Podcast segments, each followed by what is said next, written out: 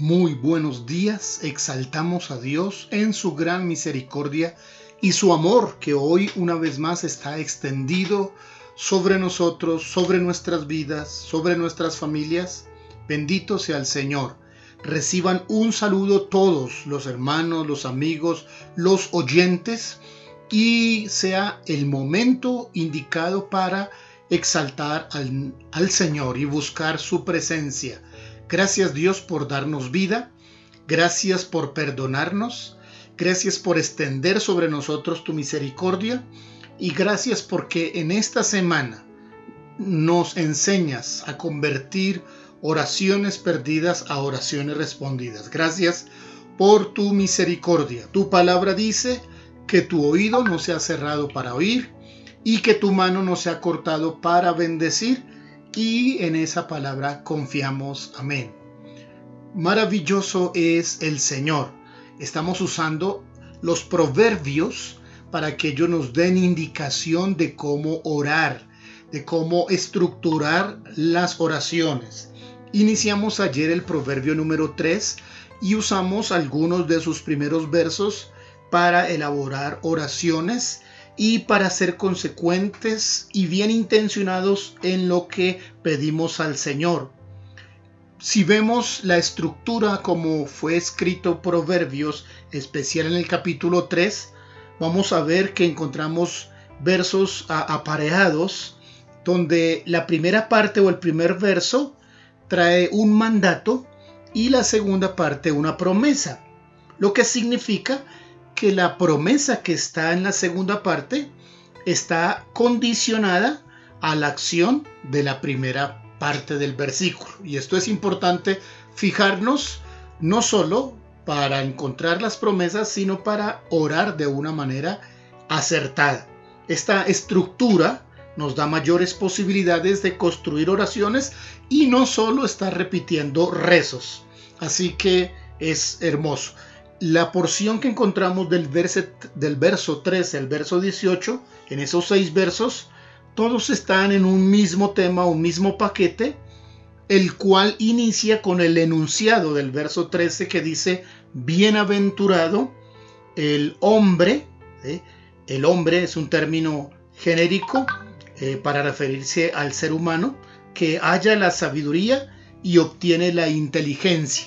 Así que cualquier persona que haya la sabiduría y que aplica la inteligencia, tiene una felicidad especial, una bienaventuranza. Los demás versos, los seis versos siguientes, cinco versos siguientes hasta el 18, se dedican a hacer una lista de aquellas eh, consecuencias o de aquellas bendiciones que trae el hallar la sabiduría. En ese listado encontramos que es de más ganancia que la plata y que el oro, que es mejor que las piedras preciosas, que no hay mayor deseo que tener la sabiduría, que añade longevidad y también prosperidad, que su camino es de, deleitoso y es un camino de paz, que es árbol de vida a los que en ella, eh, de los que ella echan mano, y que bienaventurados los que la retienen. Con este listado podemos orar y en esta mañana pedirle a Dios que podamos echar mano de la sabiduría, echar mano de la inteligencia y aplicar lo que Dios nos ha provisto. Así que le pedimos al Señor Dios de misericordia, creador del cielo y de la tierra, que Él con su sabiduría fundó el mundo, que nosotros también podamos obtener hoy y vivir con sabiduría. Señor, deseamos la sabiduría más que la riqueza. Deseamos la sabiduría más que la comodidad material. No hay mayor deseo que hallar la sabiduría. Nuestro corazón desea vivir la vida, pero bajo la sabiduría tuya. Señor, queremos los caminos de paz y los caminos deleitosos que nos provee. La sabiduría es nuestro árbol de vida del cual a diario comemos el pan que ya nos provee. Queremos ser bienaventurados y hacer conforme a los dichos de tu boca. Bien, el verso 27 dice, no te niegues a hacer el bien a quien es debido, cuando tuvieres poder para hacerlo. Qué interesante. La clave para prosperar está en dar. Aquel que aprende a soltar, a dar a otros, a ser bondadoso, entonces atrae sobre su vida la bendición. Por eso está esta indicación. Así que pidámosle al Señor, Señor, provéeme lo que necesito y un poco más para compartirlo con quien tiene necesidad.